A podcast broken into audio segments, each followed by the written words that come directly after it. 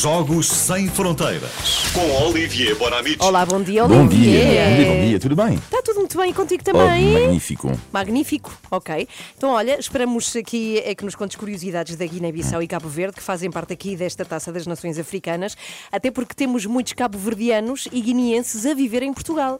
Sim, com certeza. E- Uhum. E, imagino que muitos deles estão a ouvir o programa da- das três da manhã. espero, Portanto, bem, espero bem que sim. Vamos começar com a Guiné-Bissau que joga amanhã contra a Nigéria. Portanto, estamos na taça da África das Nações, que Sim. às vezes chamamos a Cana, será mais fácil dizer a Cana. Uhum.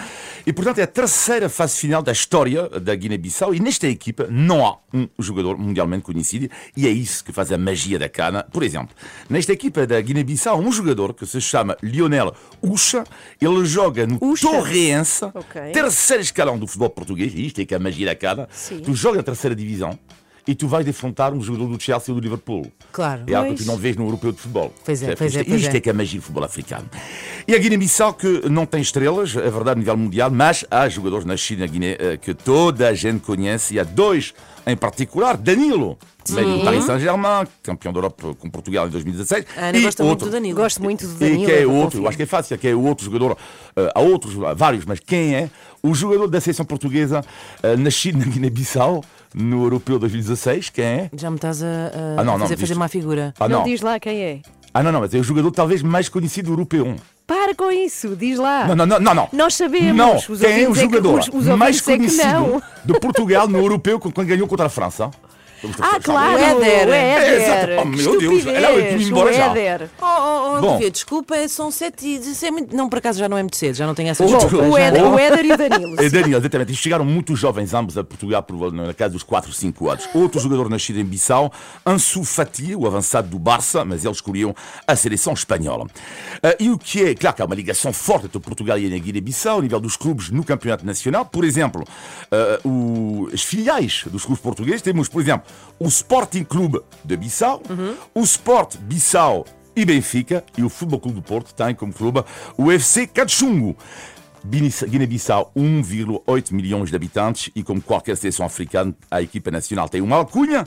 No caso dos bissau-guineenses, são os Jurtus. Jurtu é o quê? É um cão selvagem africano que adora caçar e, portanto, amanhã os Jurtus vão defrontar... Jurtus? Jurtus. Jurtus. D-J-U-R-T-U. Ok. E amanhã, portanto, os Jurtus vão defrontar as Super Águias, Super Eagles da Nigéria. E agora, Cabo Verde.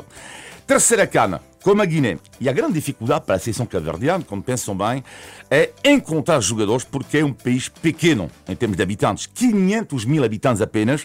E já agora o meu filho fez um quiz ontem em casa. Pai, com certeza, deves saber. Ui, comecei a dizer não. Quais são os três países africanos mais, mais, não, menos populosos? Eu acertei no terceiro, Cabo Verde.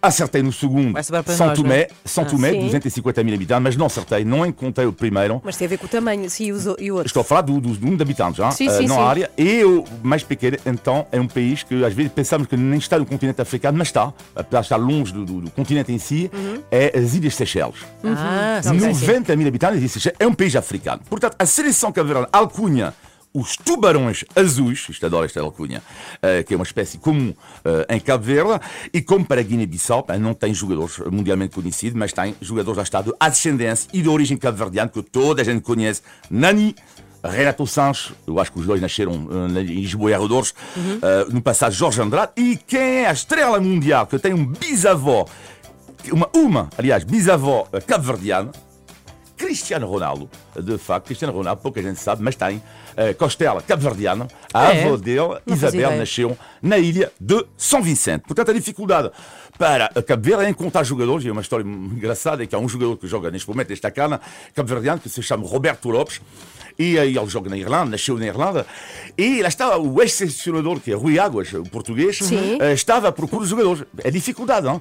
Eh, E ele enviou uma mensagem no LinkedIn do Roberto Espetacular. Lopes, em português, em português, só Roberto Lopes não sabe falar português, Eh, e bom, não- quase não via mensagem. Alguns meses depois, eh, Rui Águas enviou novamente uma mensagem, desta vez em inglês, e a mensagem dizia, Roberto, eh, sei que tu tens ascendência eh, eh, cabo-verdiana, queres jogar connosco? E ele, uau, claro que quero. E foi- e foi ele. ele, recrutado, contratado no LinkedIn, joga neste momento a Taça da África das Nações. E tal então como na Guiné-Bissau, os três clubes portugueses têm uma filial. Temos o Sporting Clube de Praia, o FC Derby, que é a filial do Porto, e o Clube Desportivo Travadores, que é a filial do Benfica. Cabo Verde, que já disputou os seus três jogos da primeira fase, está quase, quase apurado para os oitavos de final. E para terminar, então, como normalmente os Tubarões Azuis vão conseguir o apuramento, seria incrível. eh, uma homenagem à música, de uma música eu ouvi ontem. Que, música eu ouvi? Faz música, vamos lá então, vamos lá, vamos lá. Funaná, Ah, adoro. bom. Acordeão. Então e vamos ferrinho, triângulo, la, lura, aliás. Alguém de alguém.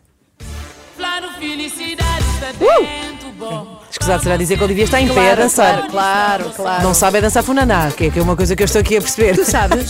Sabes dançar É muito, funaná? é, sabe, por acaso sei. Ah, não é muito difícil, é um pezinho, um joelhinho para a frente, outro joelhinho para trás. Ok. Ah, eu continuo sem perceber o que é que se passa com a Olivier, mas vou dar-lhe um copo d'água. Adeus, Isto é obrigado, dia. incrível, hein? é só mesmo aqui, Funaná, às 6 para às 8. Espetacular. Obrigada, Olivia. Beijinhos. Obrigado. Até segunda. Funaná, Funaná. Olha, maravilha. depois de Funaná, um Delfins. Olha que bem que fica. Sou como um rio, aqui a tocar agora na Renascença. Bom dia.